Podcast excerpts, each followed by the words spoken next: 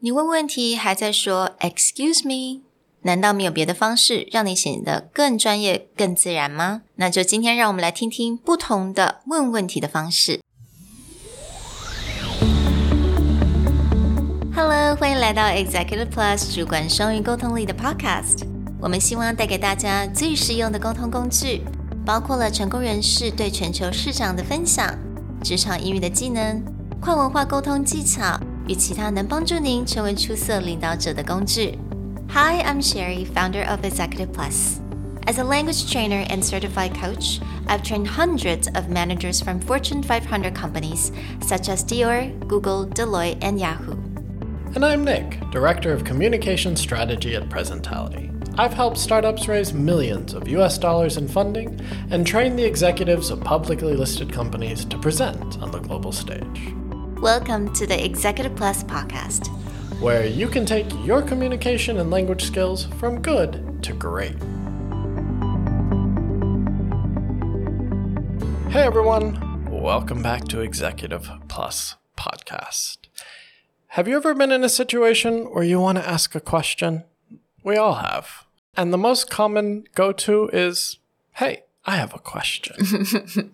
but if the person you're in the room with is a sarcastic ass like myself, their answer may be, I have an answer. Yeah, I remember when I was working and back in back at school. I, this is this is always something that I opened with when I want to ask a question. I always go, "I have a question." But 那个时候老板呢，不管同事，他们都会很开心的回答说，"I have an answer." 觉得很烦。 and same goes with my handsome co-host partner. So, you know, when you have a question, um, 我知道大部分人都可能会说 "Excuse me"，或者是 "Oh, I have a question"，或许可以有其他更好、更专业、更自然的方式。So let's switch it up and talk about a few other ways that you can ask a question without the "Excuse me, I have a question." The simplest way is drop the "Excuse me." Mm. Being polite is always important, but it's oftentimes better to be quick with your question rather than drag out your question over a long time.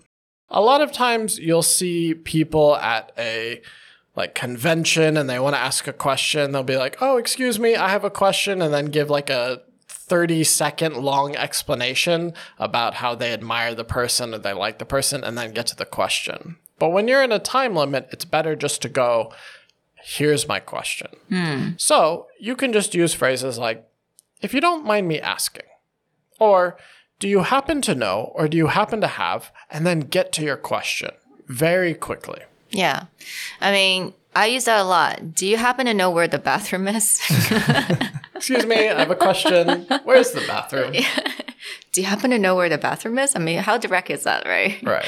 So, I mean, I use these quite a lot when I'm just, you know, out and about, you know, when, or you needed to ask about, again, you know, if you're in a hotel, you know, need to know if they have anything for you, any kind of like amenities for you. So, yeah, these two are very, very useful. 但是如果我们需要 比如说，人家在讲话，那这个时候呢，你必须要赶快的问一个问题，因为你不希望他可能再讲下去的话，可能时间拖很久，或者是他有一个有个点，他有点误会了，所以你必须要看的 interrupt。But how do you interrupt and ask a question without sounding impolite?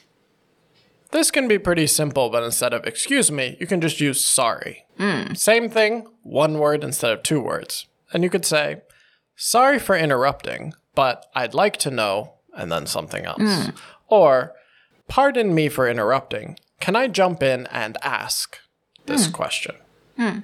And you can also say, oh, before you move on, I'd like to clarify one thing, right? Just kind of very clear, you know, before you keep talking, stop for a second. Before you move on, I'd like to clarify one thing. Or, can I interject something? Mm. Can I interject something? I think this is a quite um, it's often used in America. You know, if yeah, I, this is often used in meetings, or again when you get into that conference call situation, yeah. and there's a bit of a delay. If you break it up into too many parts, you're like, "Excuse me," and then the person's talking, and then they stop, and then you don't know if you go or not. But by just getting it all out at once, sorry, can I interject something really quick? Hmm and just that whole phrase allows someone to know exactly what you want to do.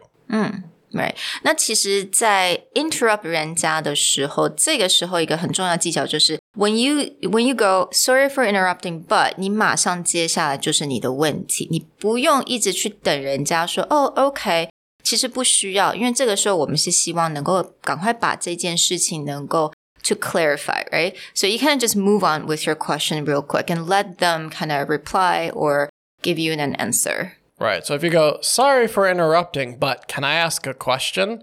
You've now interrupted them and then lengthened the Exact- entire exchange. Hmm. But if you say, sorry for interrupting, but could you please clarify this point? Hmm. Then one and done. Right, exactly. In one go, right? Yeah. Hmm. So now, if you have a more specific type of questions that you wanted to ask. Now, this could be, you know, when you're in class or when you're in a meeting. This is very useful. You could say, could you please elaborate on?